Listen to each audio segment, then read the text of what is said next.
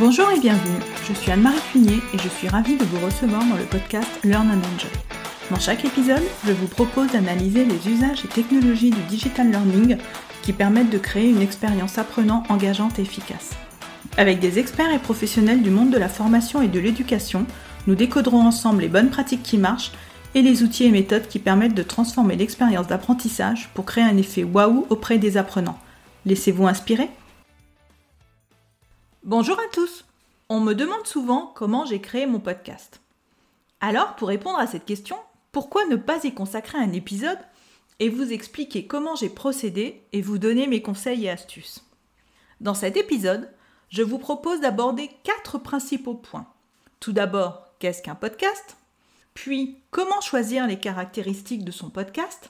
Ensuite, comment enregistrer son podcast? Et enfin, comment le diffuser?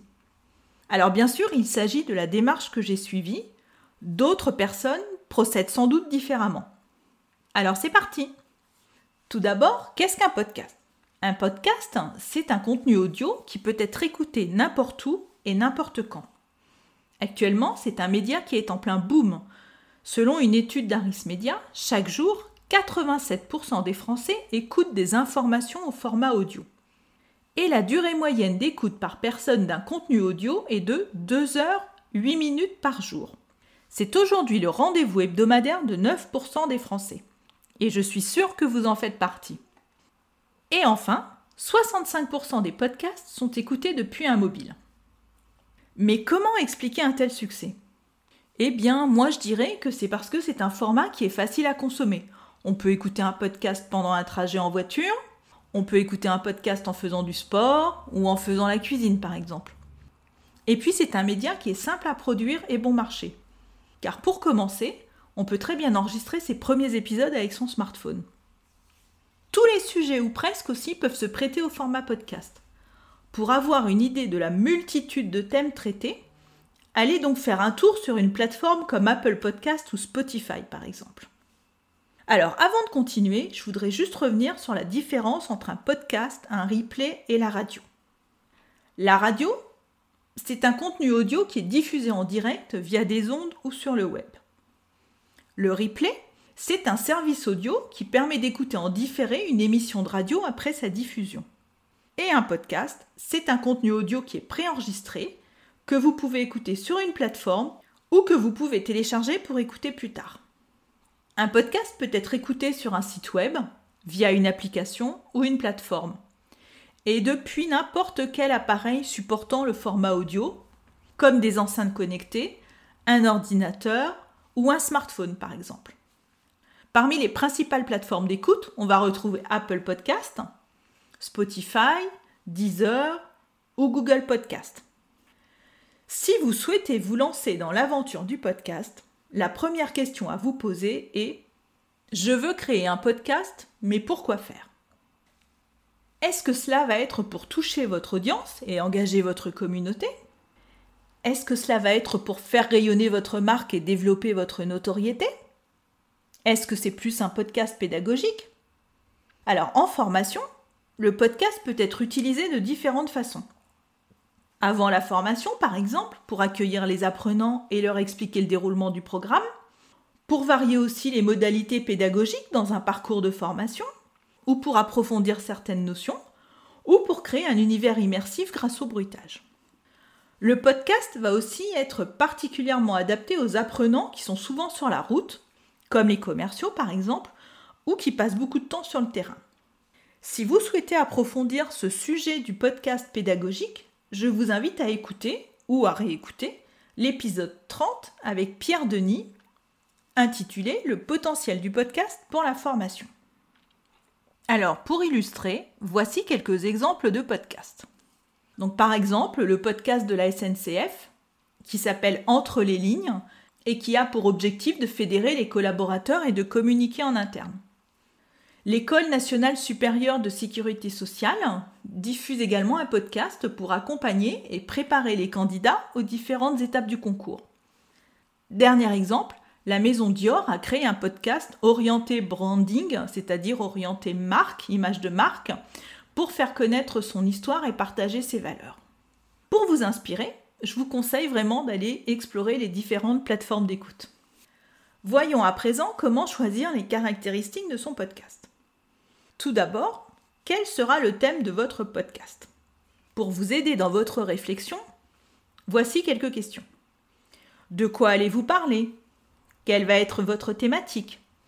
À qui va s'adresser votre podcast? Quel est votre auditeur idéal? Comment votre podcast apporte-t-il de la valeur à vos auditeurs? Pourquoi souhaitez-vous lancer ce projet? Êtes-vous bien sûr que le podcast est le format le plus adapté pour votre cible? Ici, mon conseil est de ne pas choisir un sujet trop niché pour pouvoir produire plusieurs épisodes. Car le succès d'un podcast est dans sa durée. Ensuite, réfléchissez au format de votre podcast. Parmi les formats les plus courants, on va trouver le format solo, vous êtes seul à présenter, c'est le cas de certains de mes épisodes, comme celui-ci par exemple.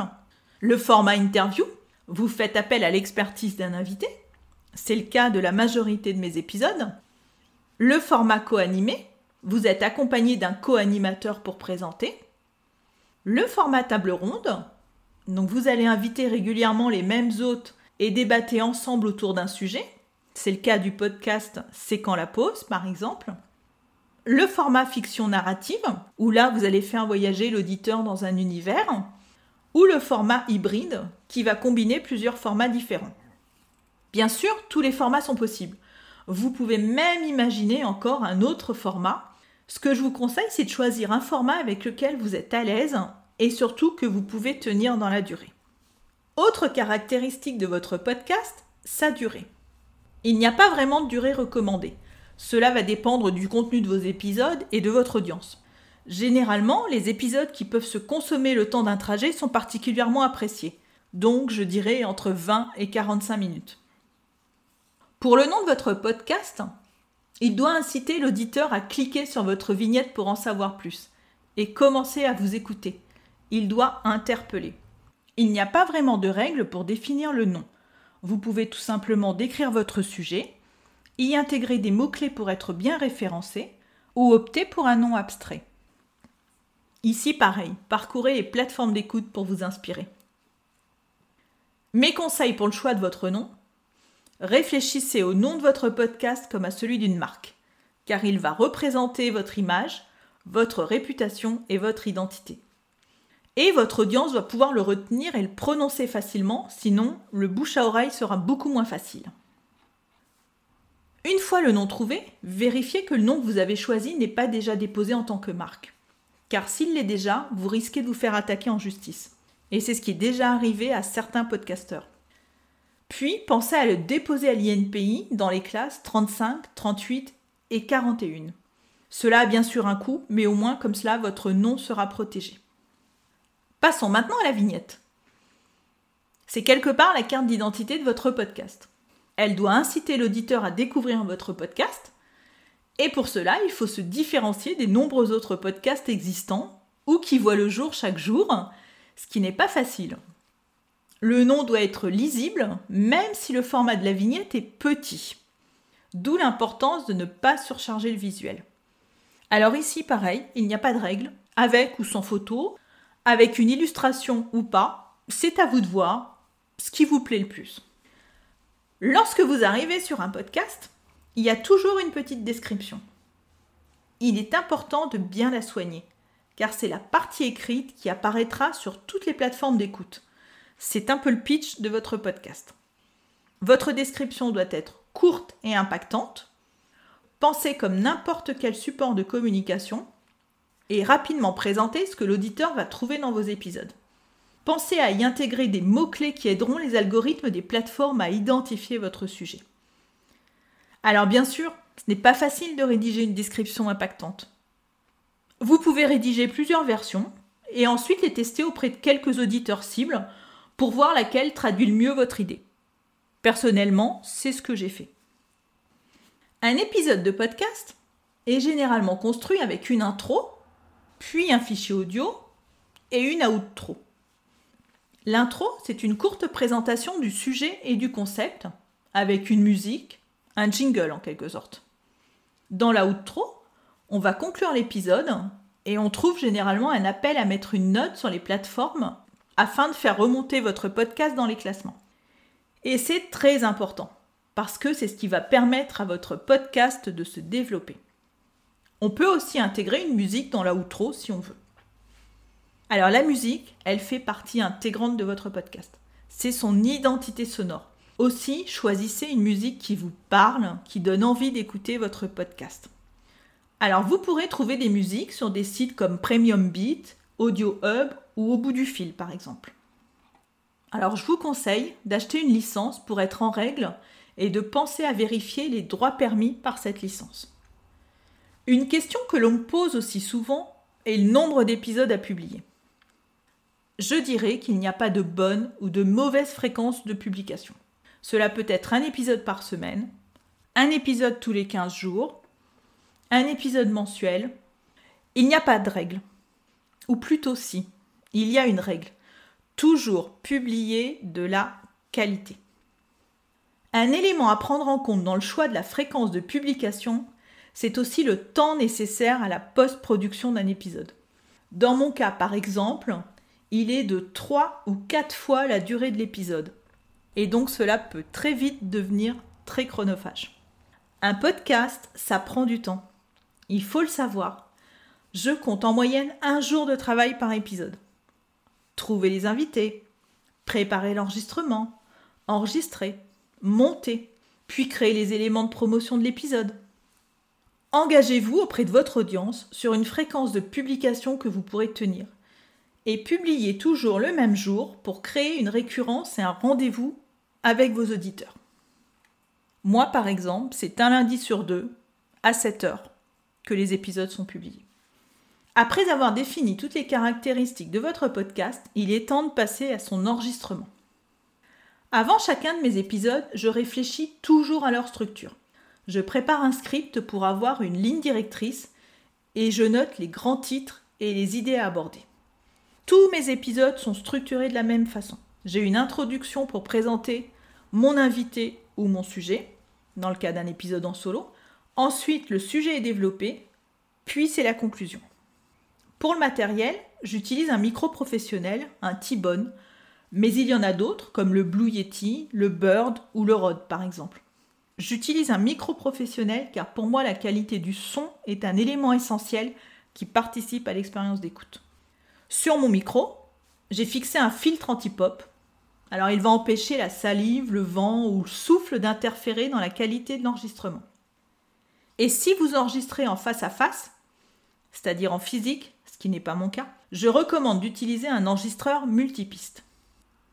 Alors même si vous enregistrez à distance, je vous recommande fortement d'enregistrer en multipiste. Cela veut dire que chaque voix a sa propre piste.